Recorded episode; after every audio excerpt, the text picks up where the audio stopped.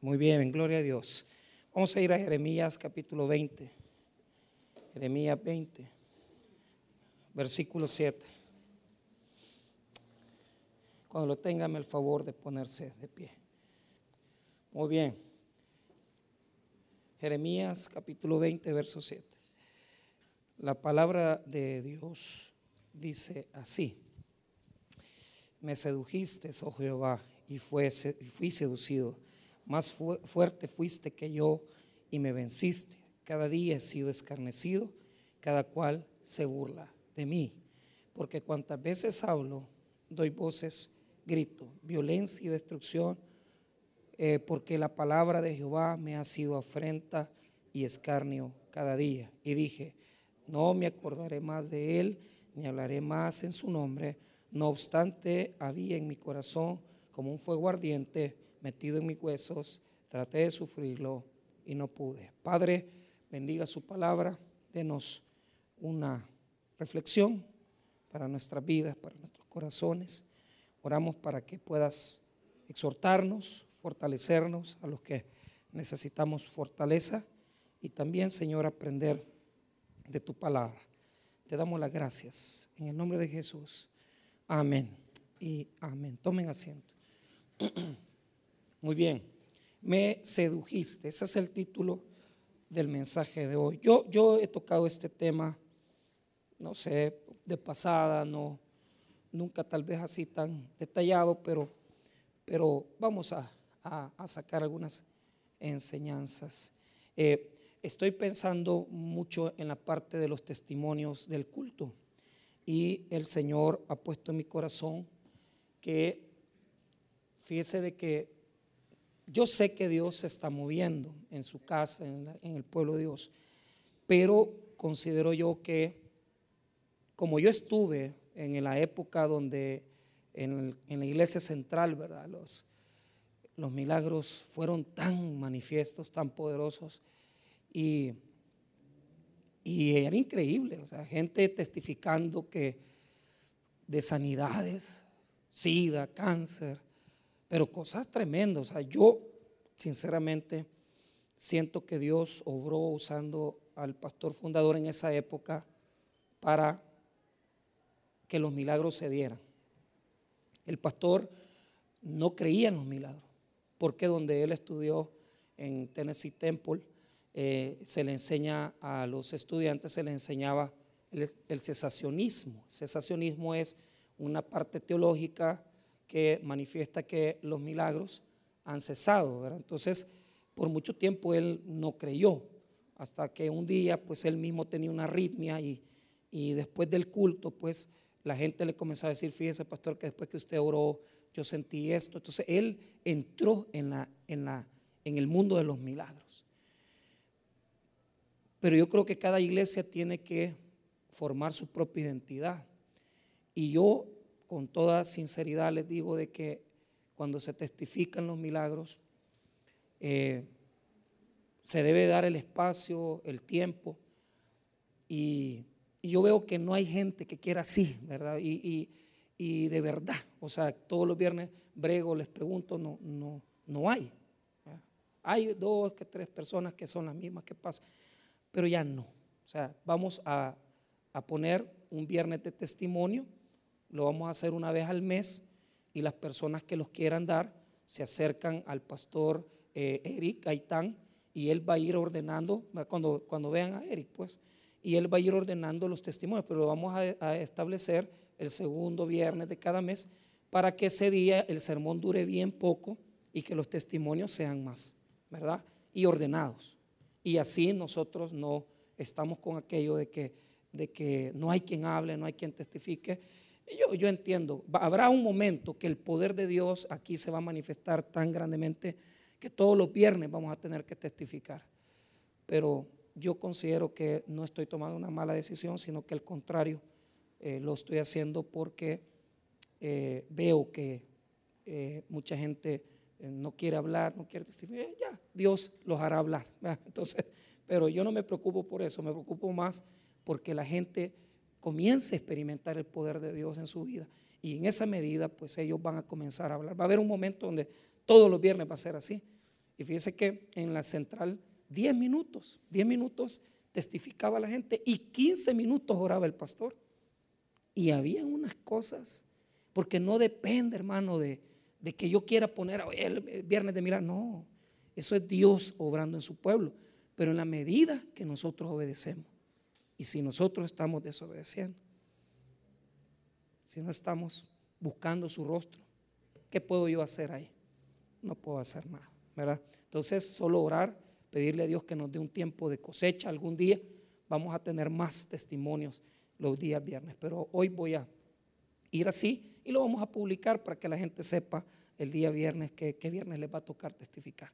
Muy bien, eh, Jeremías 27 dice así, fíjese bien, eh, rápido, Jeremías es el único profeta que nos habla de sus confesiones. Las confesiones de Jeremías, eh, no voy a, aburrirles contándoles una por una cuáles son, sino que solamente quiero decirles que esta es la última confesión que Jeremías eh, manifiesta. Ahora, ¿qué son las confesiones? Son, escuche bien, declaraciones del profeta personales, íntimas, porque revelan, ¿verdad? un quebranto en el profeta, de, decirle a Dios, eh, no me siento bien, no quiero seguir predicando, no quiero seguirte eh, eh, llevando este mensaje. Entonces aparecen, unos teólogos dicen que son cinco, otros dicen cuatro, o sea, no, no hay una cosa muy ordenada, ¿verdad? Pero ahora no las vamos a ver, porque ya yo las he enseñado en algún momento, pero la que a mí más me, me atrae la última. ¿Por qué? Porque teológicamente hablando, eh, eh, se sabe que la última es la más fuerte. Entonces, la, primera me encanta. Él le dice, ya no quiero seguir. Y entonces él le dice, Dios le dice, mira, si, si ahorita que estás con los de a pie, te, te cansaste, cuando ya venga a ser con los jinetes ya no vas a poder correr, porque mucha gente eh, está pidiendo descanso, está pidiendo que ya no aguanta, ¿verdad? Entonces, es poderosa la primera, pero la última es la mejor. Entonces, ¿por qué? Porque es la más fuerte, porque es la más potente. Ahora, el versículo 7 habla de su estado intelectual, de su estado, digamos, eh, eh, en pensamiento, lo que él está viviendo en ese momento. El versículo número 8 es una queja de lo que está pasando, porque él se siente así. ¿verdad? El 7 realmente es lo que él siente interiormente. El 8 es la queja, eh, la razón del por qué él se ha desmotivado. El 9 es la decisión de Jeremías de decir, ya no voy más a, predicar, ya no voy más a dar esta profecía. El verso número 10 es la conducta de los enemigos, la conducta de los enemigos en contra de él. Ahora, eh, Veamos un poco acerca de esto. Primero, ¿qué, es lo que está allí? O sea, eh, mira, yo te voy a decir algo. Eh, no voy a, aturdirles a ustedes diciéndoles todas las veces que nos queremos rendir, que queremos dejar de servir, que queremos dejar de venir a la iglesia. Yo personalmente, eso es algo con lo que bregamos siempre. En el año un pastor, un servidor de Dios puede experimentar dos bajones, un bajón, pero no siempre estamos arriba. O sea, e, el verso 7 refleja, digamos, una actitud normal, una actitud que todos podemos experimentar en querer dejar de servir a Dios, en querer dejar de buscar a Dios, en querer dejar de congregarnos. Eso, eso digamos lo que es normal. Lo que sucede es que eh, definitivamente lo que a mí me preocupa es que hay gente que no es que tire la toalla, porque no es que la están tirando, sino que ni se han metido en las cosas de Dios bien y ya quieren retroceder. O sea, el problema de Cojute, del Taber Cojute, y lo digo yo como el pastor de esta iglesia, es que no es que hay un montón de gente adentro en las cosas comprometidos y quieren renunciar. No, es que hay gente que ni se ha metido bien a servir, a involucrarse y, ya quieren retroceder. Entonces, y uno lo ve asistencias, eh, eh, la cuestión de los eventos. O sea, uno lo nota, pues uno nota cuando viene más gente, cuando viene poca gente. Y, ¿sabe dónde yo veo el decaimiento? Es que la gente no quiere aprender. ¿Ah? O sea, si usted me pregunta a mí, ¿a dónde yo evalúo el crecimiento de una iglesia? No en el culto del domingo a las nueve. El culto a las nueve es el culto, digamos, de la misa, o sea, la misa de domingo. Y la gente llega fácil y no. Pregúntese, ¿cuántos quieren aprender palabra? Y, mire bien, el primer culto más vacío, ¿cuál es? Los, de oración, martes. ¿Quién va a querer orar? Si a nadie le gusta orar. Vaya, el segundo culto más abandonado, ¿cuál es? Estudio bíblico, miércoles, aburrido. Que, romanos, que verso a verso, eso no le gusta a la gente. Y jueves, que he hecho en una como aplicación, una cuestión de, que el pastor Tony, pues como maestro del seminario, nos ayuda, pero, pero también está, está vacío. O sea, no es un culto de, de 100 gentes, no es un culto de 120, es un culto de 60, 70 gentes. Entonces, ¿qué dice la Biblia? Dice que los verdaderos discípulos, o sea, los que seguían a Jesús, cuando predicaba las parábolas, se le acercaban a Jesús. Y le preguntaban, Jesús, explícanos la parábola. Por lo menos Marcos es la perspectiva que nos presenta. Entonces, eh, yo le puedo decir algo. Estamos llenos de seguidores, pero estamos vacíos de discípulos. Gente que quiera realmente aprender Biblia. Y es difícil, porque yo vengo de una iglesia, cuando yo llegué al tabernáculo, el pastor fundador estaba dando el libro de Apocalipsis. Y repetía el sermón el jueves, porque los dos cultos se llenaban, miércoles y jueves. Claro, no podemos compararnos porque en aquella época ya el pastor tenía una iglesia de 25 años, ¿verdad? Ya desfundada. Pero esta iglesia ya tiene 20, por, por, ahí andará, pues, o sea, desde que comenzó el pastor Aquino, eh, eh, después vino el pastor Alfredo, después vino el pastor Wilber, su servidor, y, vamos contando. O sea, aquí no crea que, que, que el pastor va a durar siempre, no, vamos para afuera. Y yo estoy consciente. La pregunta es, ¿cuánto has crecido? Entonces, el profeta está planteando algo sencillo. Yo quiero renunciar. Vaya, se lo voy a poner ahí, eh, eh, suavecito. Usted que todavía no está bien involucrado, que no, que no sabe mucha Biblia, que, que no viene a la iglesia seguido, pero a veces usted también se decae, usted también eh, se desmotiva, se siente mal, pero, oh, la palabra que habla el verso 7 son dos palabras en hebreo que son bien tremendas. ¿Por qué? Primero veamos eh, el versículo 7 y saquemos ahí dos, dos cosas. Me sedujiste, oh Jehová, y fui seducido. Más fuerte fuiste que yo y me venciste.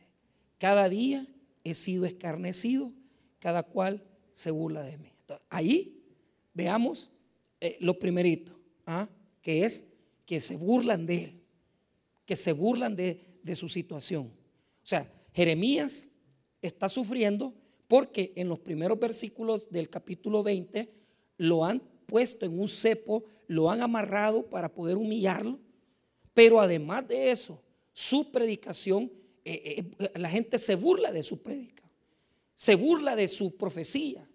Porque, eh, claro, la gente quiere que se cumpla ya todo y, no se cumplía. Entonces, eh, la última palabra, mire, escarnecido y cada, cual se burla de mí. Entonces, eh, la burla, él, él la tiene como algo que él está sufriendo, como algo que él está, está confrontado. Pero, vaya, ahora veamos las dos palabras. La primera palabra clave es sedujiste, me sedujiste. Esa es una palabra clave. La segunda palabra clave es eh, me venciste. Son, son dos. Y las dos son palabras fuertes de Jeremías. Porque las dos palabras se usan en el Antiguo Testamento en el contexto sexual. Siempre se utilizan en el contexto de las relaciones sexuales. O sea, yo estudié bien ese texto y solamente se usa en dos formas, ¿verdad? La palabra seducción, patá en hebreo, se usa en dos formas. Cuando, el, cuando en el Antiguo Testamento quieren hablar de una mentira de un profeta falso, engañar, se utiliza engaño, esa seducción es engaño a secas y se usa, por ejemplo, en textos como, no, lo voy a, no le voy a pedir que lo busque, pero ahí en primer libro de Reyes 22, 19 al 23, cuando hay un profeta que, recibe un espíritu mentiroso, un falso profeta, entonces mire cómo está hablando Jeremías. Vos a mí me has puesto un espíritu de engaño. E, esa es la primera aproximación. Es lo primero. Lo segundo, se utiliza en el contexto sexual, pero escuche los versículos en que se ocupa. Se ocupa dos veces en el contexto sexual y solamente le voy a leer uno y si quiere apúntelo y le pedimos a los hermanos que nos ayuden en las pantallas. En Éxodo 22, verso 16 y 17, no lo busque, véalo en las pantallas. Éxodo 22, verso 16 y 17. Si alguno engañare a una doncella que no fuere desposada y durmiere con ella, deberá dotarla y tomarla por mujer. Si su padre no quisiere dársela, él, él le pesará plata conforme a la dote de las vírgenes. Mire, se habla en el contexto de un hombre que se acostó, que tuvo relaciones sexuales con una virgen y no quiere hacerse cargo de ella, pero va a tener que hacerse cargo de ella. Entonces, veamos la palabra hebrea patá, ahí, me sedujiste, patá, oh Jehová, o sea, veniste, me usaste, me explotaste y me abandonaste. No te haces cargo de mí. No te haces cargo de mí. Son palabras fuertes. La otra vez que se ocupa es en jueces 16.5, no lo voy a leer, pero tiene la misma connotación de un engaño sexual, de una cuestión de un hombre que, que, que en términos generales le mintió, le dijo que la amaba, le dijo que, mira, eh, yo voy a estar con vos, nunca te voy a engañar, y al final la deja tirada, ¿verdad? Pero, o sea, él se siente usado, él se siente explotado, él se siente que Dios le está fallando porque se ha olvidado de él, porque le están pasando cosas bien terribles, o sea, que te amarren en un cepo, que te pongan ahí, que te humillen todo, que la gente no te cree el sermón y, que te hagan pedazos por eso, que te hagan, que te humillen por eso. Ahora, la otra palabra que quiere decir, y me venciste. La palabra en hebreo quiere decir cuando físicamente, poneme atención, el hombre abusa de una mujer y con su fuerza la domina. Y se utiliza en, uno de los textos más dramáticos del Antiguo Testamento porque es un abuso que se cometió. Eh, solo lo leo, ¿verdad? Escuche esto. Esa palabra basak está en segundo libro de Samuel 13, verso número 11. Y cuando ella se las puso delante para que comiese, se asió de ella y le dijo, ven hermana mía, acuéstate conmigo. O sea, es el abuso de, este eh, Amnón que violó a su hermana, a su hermanastra Tamar y se asió de ella. O sea, es, me venciste, fuiste más fuerte que yo. Hey, este texto es fuerte. Porque ya le había dicho a Dios, Jeremías ya le había dicho a Dios, me has engañado.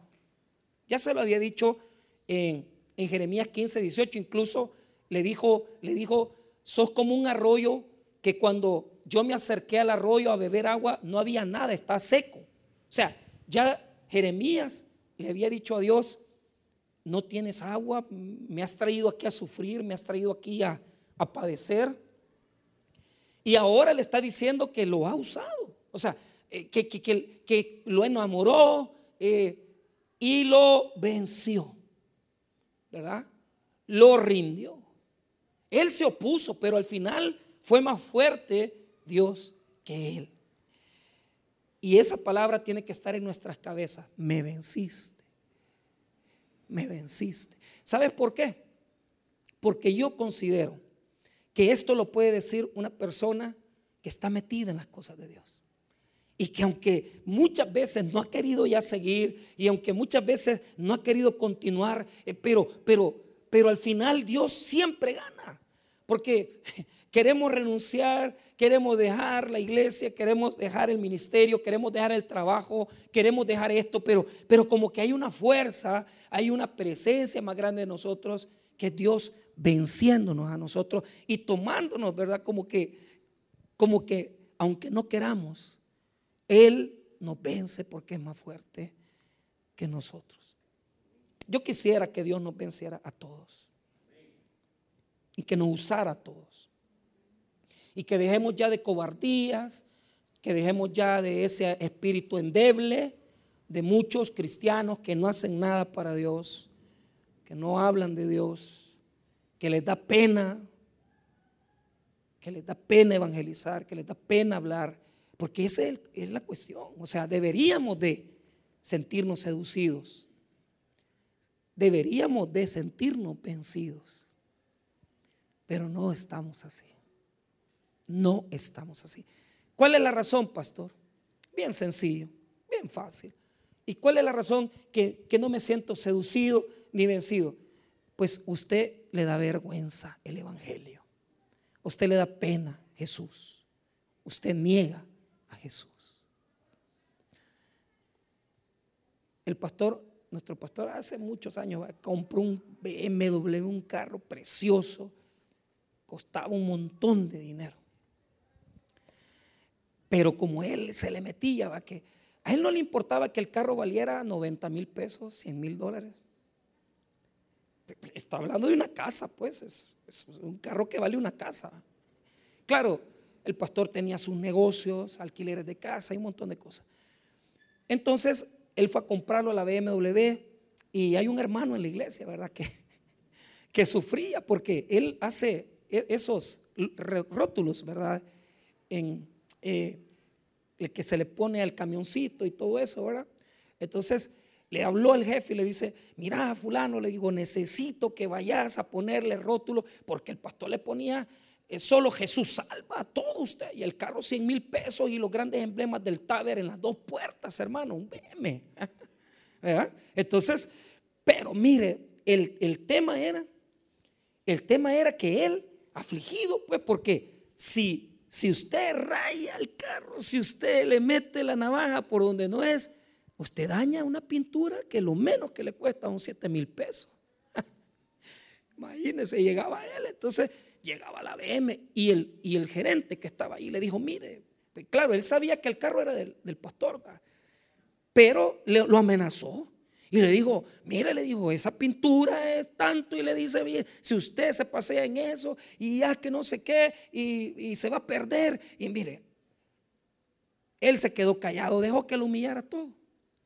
Pero comenzó a trabajar y le puso solo Jesús salva. Pero un gran rótulo, hermano, que el carro, sinceramente, hasta feo se veía.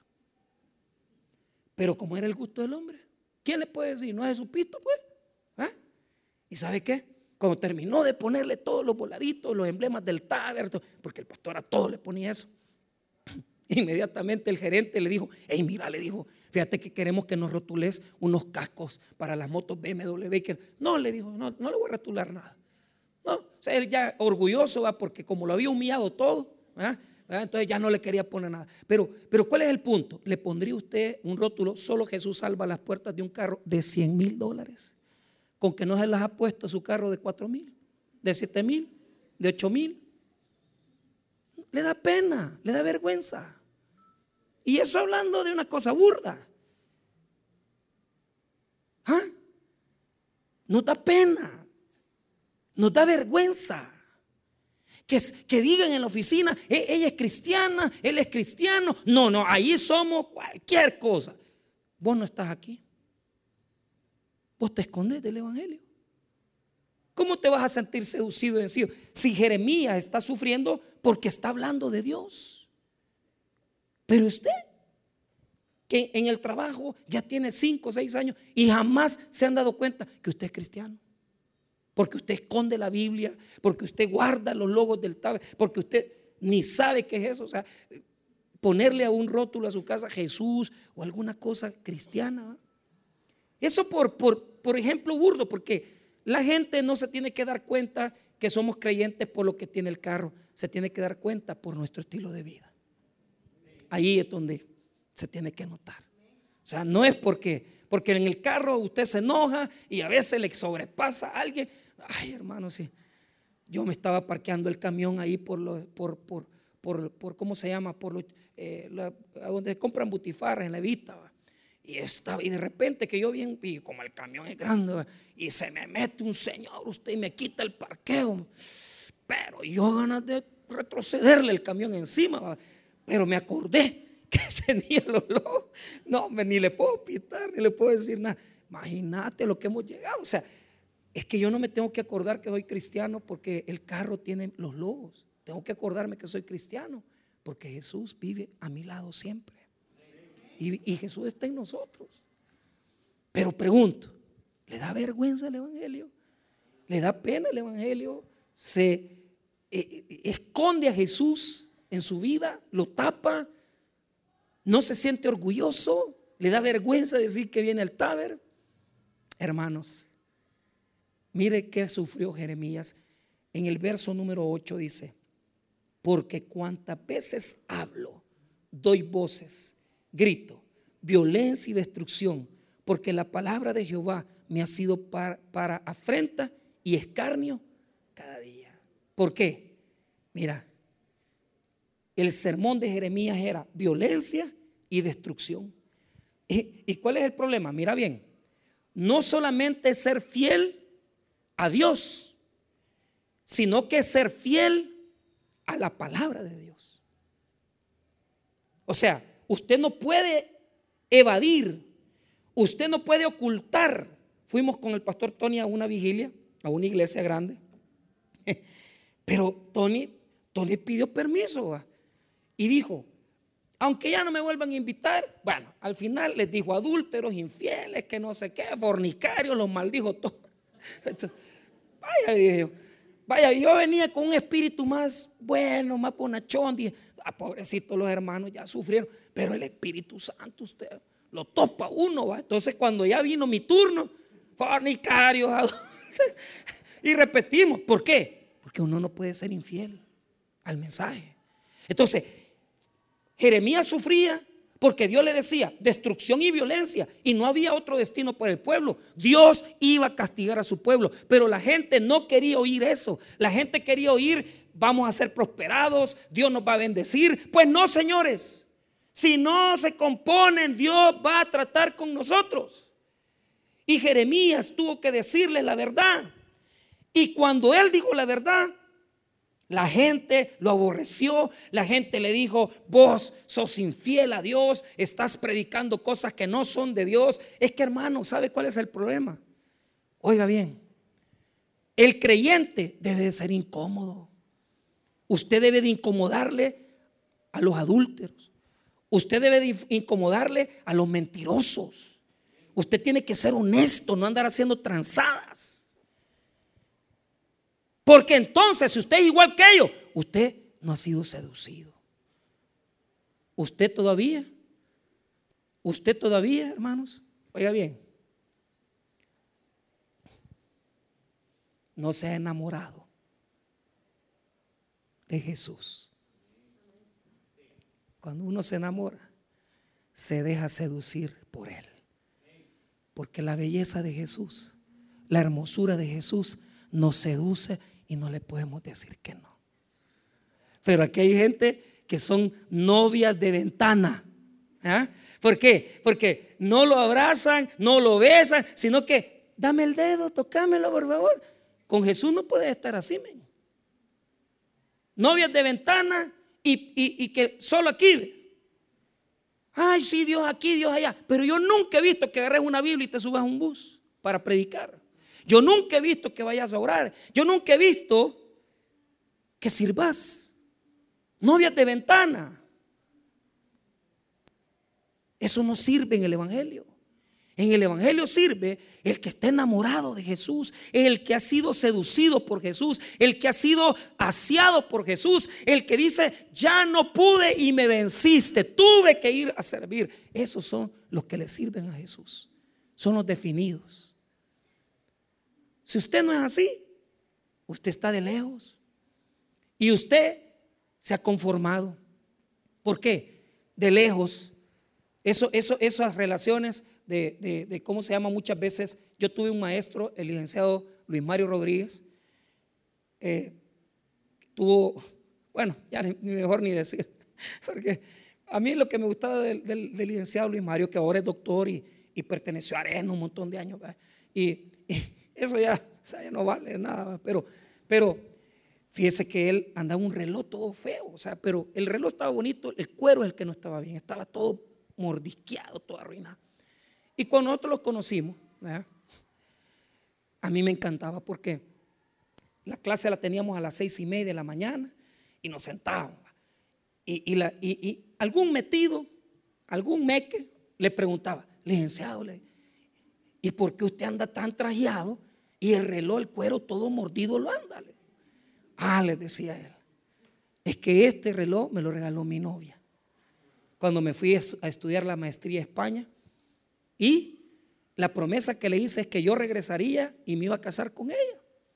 Y el reloj lo anduvo un buen rato. Hasta donde yo sé no se ha divorciado ni se ha separado. Pero qué bonito. Que, que, una, una, una cosa que, hey, voy a regresar. No te voy a dejar. Y no es cierto que Jesús nos ha dado una prenda que es el Espíritu Santo, hermanos.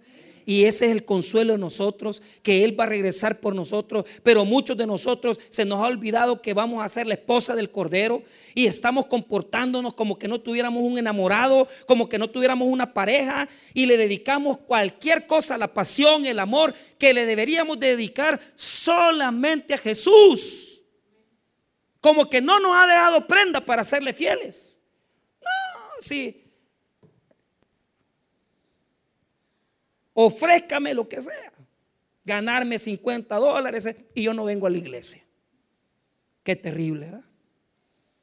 Sos una mala novia. Y yo le voy a decir algo.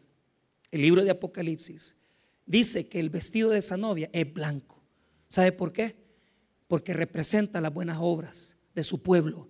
Pero yo veo que hoy en día el pueblo de Dios no quiere ser una buena novia sino que quiere andarse enamorando de otros amantes, de otros amores, el fútbol, la tecnología, el trabajo, la empresa, el negocio. Hermanos míos, tu novio es Jesús, el Cordero de Dios, que quita el pecado del mundo. Y te ha dejado la zarra, que es el Espíritu Santo, para que te comportes bien, para que obedezcas a Jesús y para que le seas fiel. Porque solo a Él hay que serle fiel. Solo Él.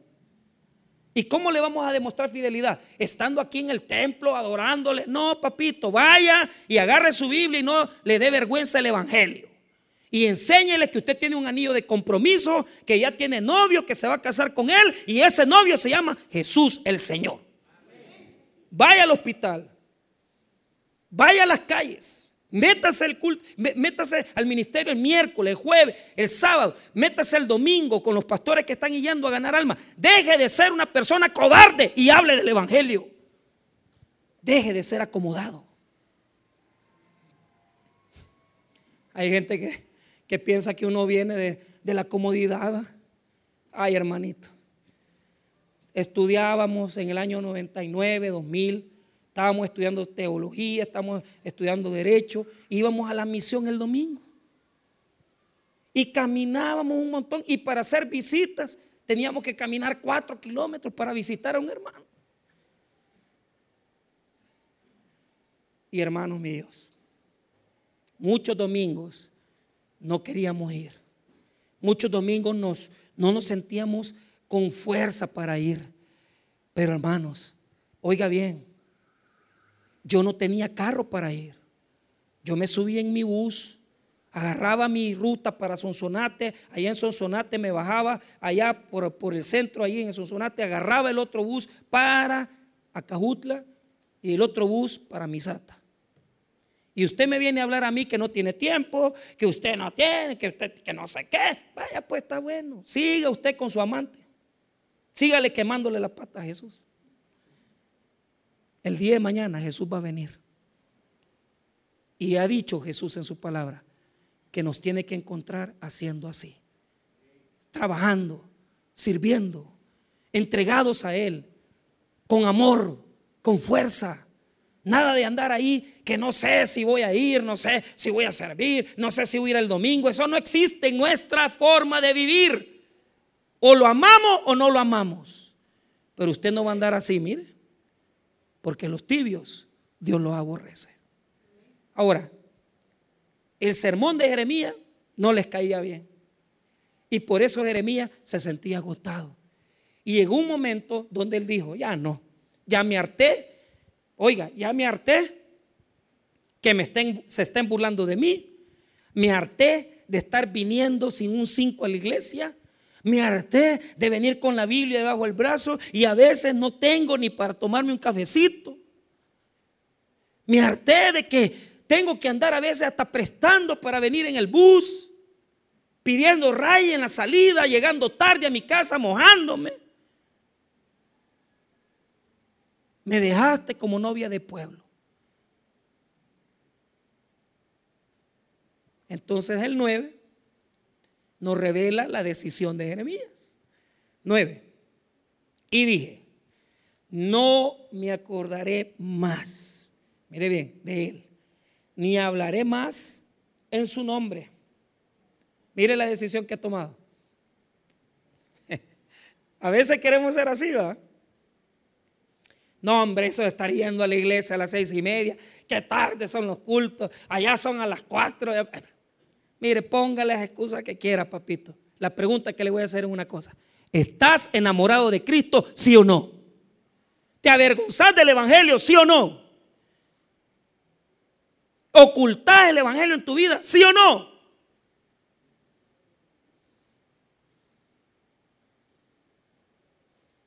Deja de poner excusas. Deja de decir tantas cosas que no tienen sentido. Pregunto yo, ¿estás enamorado de Jesús? ¿Sí o no? ¿Por qué? Porque hasta aquí Jeremías tiraba la toalla.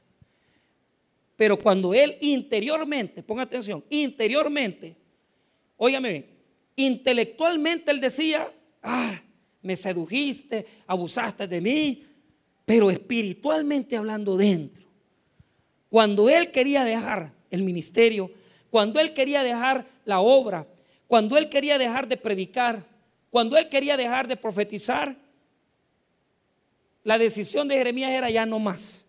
Ya no voy a hablar de ti, ya no voy a decir nada. Pero mire qué dice la segunda parte del versículo. Cuando dice, ni hablaré más en su nombre. No obstante, mire bien, había en mi corazón como un fuego ardiente metido en mis huesos. Traté de sufrirlo. Un fuego que penetraba hasta sus huesos. Un fuego que penetraba hasta sus huesos. Es una presión. Porque cuando aparece el fuego en el Antiguo Testamento, siempre aparece como algo exterior. Jeremías es el único que pone que el fuego está dentro. Y ese fuego interior le llena hasta los huesos y dice, no puedo sufrirlo. No puedo sufrirlo. No lo soporto. Hubo un, un explorador de cuevas en Estados Unidos, se llama John Edwards Jones. John Edwards Jones. Y él por andar metido en la cueva y se metió en un recoveco que no podía. Y es un caso bien conocido, porque se metió en una, en, una entrada de la cueva de 25 centímetros por 45. Pero el problema es que quedó boca abajo. Y los órganos, tanto el corazón como el hígado, todo le quedó aprisionado en la piedra. Vinieron los recatistas porque el hermano avisó que había quedado atrapado. Y los rescatistas hicieron su esfuerzo, habían pasado tres horas, lanzaron ya unas poleas para amarrarlo de los pies, de las piernas y comenzar a sacarlo. Pero inexplicablemente cuando ya lo habían sacado hasta unos cuatro metros de donde él estaba trabado, una de las poleas se rompió y volvió a caer en la misma posición donde estaba, bajo de cabeza, con el corazón apretado y con el estómago apretado y el hígado apretado. Lucharon y lucharon para sacarlo. Pero después de 27 horas, John Edwards murió por la presión que ejercía la piedra en sus órganos internos. Y la decisión que tomaron los gobernantes de las ciudades fue cerrar la cueva para que nadie más entrara ahí. Y esa fue la sepultura de John Edwards, porque allí hasta ahora el cuerpo no lo pudieron sacar.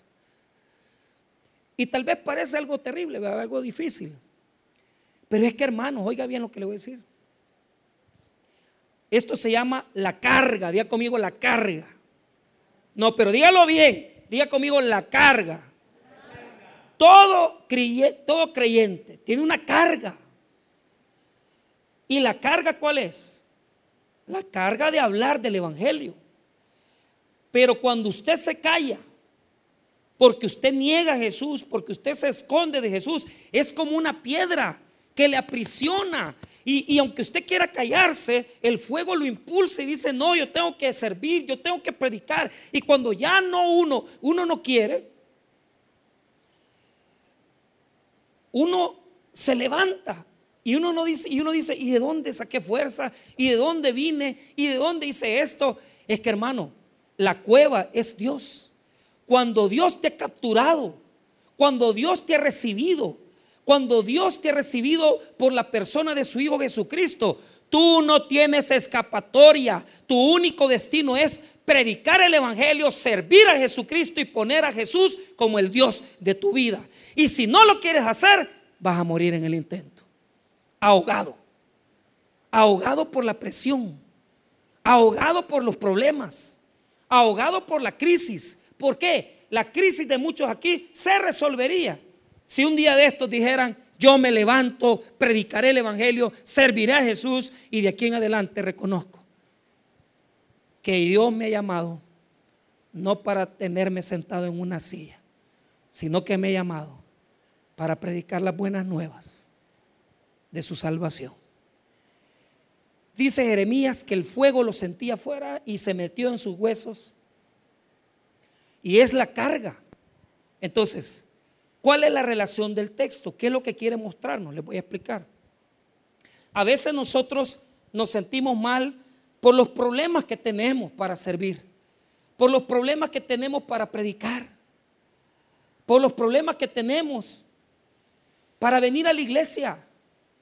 A veces nuestras molestias es, pastor, el culto muy noche, el venir con el uniforme. Eh, hermanos, a mí me encanta cuando yo veo hermanos que vienen con sus ropas ¿verdad? seculares y de repente se meten al baño y ya se ponen el uniforme. No, hombre, eso es otra cosa, hombre. Eso es otra cosa, es otro nivel. Me encanta. Pero ¿sabe por qué es eso? ¿Sabe por qué es eso? Porque uno puede, hermano, pasar todos los problemas, todas las dificultades para servir a Dios y las vamos a pasar. Siempre va a haber obstáculos, siempre va a haber problemas, siempre va a haber situaciones. Pero nada es peor, hermano. Oiga bien, usted puede pasar cualquier crisis, no tener pisto para el pasaje, no tener pisto para el café, venir con un gran problema a la iglesia. Pero es peor, hermano, sentir la carga del Evangelio en el corazón y, sentir uno que no está haciendo nada por él. Por eso, hermano, si usted siente en su corazón ese fuego, usted sabe que es preferible servirle a Dios, obedecerle a Dios y no vivir, hermano, con esa cosa de decir, no estoy haciendo nada para el Evangelio, no estoy haciendo nada para Dios. Sentimos un fuego que nos hace decir, no hombre, no importa, yo me meto, yo hago aquí, yo hago allá. Y yo vengo a la iglesia, aunque me tenga que vestir ahí en los baños, yo me visto, pero yo siento un fuego dentro de mí, porque es peor el dolor que sentimos cuando abandonamos a Dios que el dolor de los problemas que tenemos en nuestra vida. Es peor dejar de servirle a Cristo que el tener un problema económico, que el primer, tener un problema de deudas, que el tener un problema de salud. Eso, eso no se preocupe. Lo que tiene que preocuparle es cuando usted siente un fuego adentro y usted dice, no estoy haciendo nada por el Evangelio de Jesús. Y la razón es la siguiente. Aquellos que se han callado, aquellos que no dicen nada, aquellos que niegan el nombre de Dios, es porque piensan que Jesús es muy pequeño, que no los ha seducido, que no vale la pena. Tienen pena, tienen vergüenza. Y en lugar de hacer cosas grandes para Dios, dejan que todas las cosas sean más grandes que su amor por Jesucristo. Cuando el profeta termina el texto, nos impresiona. ¿Por qué? Porque cuando él pensaba que su Dios era pequeño, cuando él pensaba que su Dios no era tan grande, él se atemorizaba de los que se burlaban de él, de los que le humillaban. Pero de repente Jeremías cambia y él ve a Dios de otra manera diferente. Y mire el versículo 11. Y así cierra la enseñanza. Mire, mas Jehová está conmigo como poderoso gigante.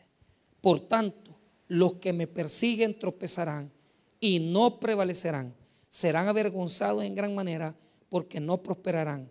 Tendrán perpetua confusión que jamás será olvidada. Cuando él entró en el versículo número 7, pensaba que su Dios era pequeño.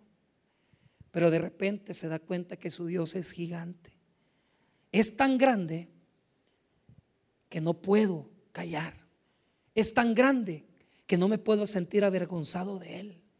Es tan grande Dios que no puedo quedarme callado. No puedo quedarme con el fuego dentro de mí. Tengo que hablar del Evangelio. Tengo que predicar el Evangelio. Porque no le sirvo a un Dios pequeño. No le sirvo a un Dios que está crucificado. No le sirvo a un Dios que es una imagen. Le sirvo a un Dios vivo que es más grande que yo y que es más grande que cualquier circunstancia. Y si para usted Dios es un gigante, entonces no se avergüence del Evangelio porque es poder de Dios para salvación. No tenga Jesús pequeño, no tenga Jesús crucificado, no tenga Jesús como un novio de ventana. Tenga Jesús como lo más grande que Él es. Y no se va a avergonzar. Yo me siento orgulloso de lo grande que es Dios en mi vida. Él es un gigante. Y usted lo está haciendo pequeño. Porque no hablas. Porque no dices. Porque no declara la maravilla de Dios. Hermanos, ¿cuál es el tamaño de su problema? ¿Cuál es? ¿Qué, qué tan grande es la dificultad? Pues yo le voy a decir algo. Su Dios es un gigante que confunde el pensamiento de sus enemigos, que hace hacia atrás a sus enemigos y aunque la situación sea tan crítica, si tu Dios es un gigante y no lo podemos ocultar, entonces hablemos de lo que Él ha hecho por nosotros. Hablemos de lo que Él hace en nuestras vidas. No nos avergoncemos, no tengamos pena, no tengamos vergüenza. Porque ese Dios que es un gigante no puede estar oculto, no puede estar, hermano, en nuestra negación, no puede ser, hermano, avergonzado. No se sienta avergonzado de Jesús. Sienta vergüenza por no hablar de las maravillas de Dios. Y cuando la gente se burle y cuando la gente diga, ah, estás equivocado, usted recuerde que Dios es un poderoso gigante no podemos sentir vergüenza. Sentimos orgullo. Sentimos orgullo de Dios y de lo que Él hace en nuestras vidas. No tape el testimonio. No oculte el Evangelio. No calle de lo que Dios está haciendo en nuestras vidas. Y en esta noche, si usted considera que Dios es un gigante, deje de estar callado. Hable, testifique y sírvale al Dios verdadero, porque Él nos ha seducido y Él mismo también nos ha vencido. No podemos callar. Tenemos que hablar de las maravillas de Dios en nuestras vidas. Vamos a orar, hermanos.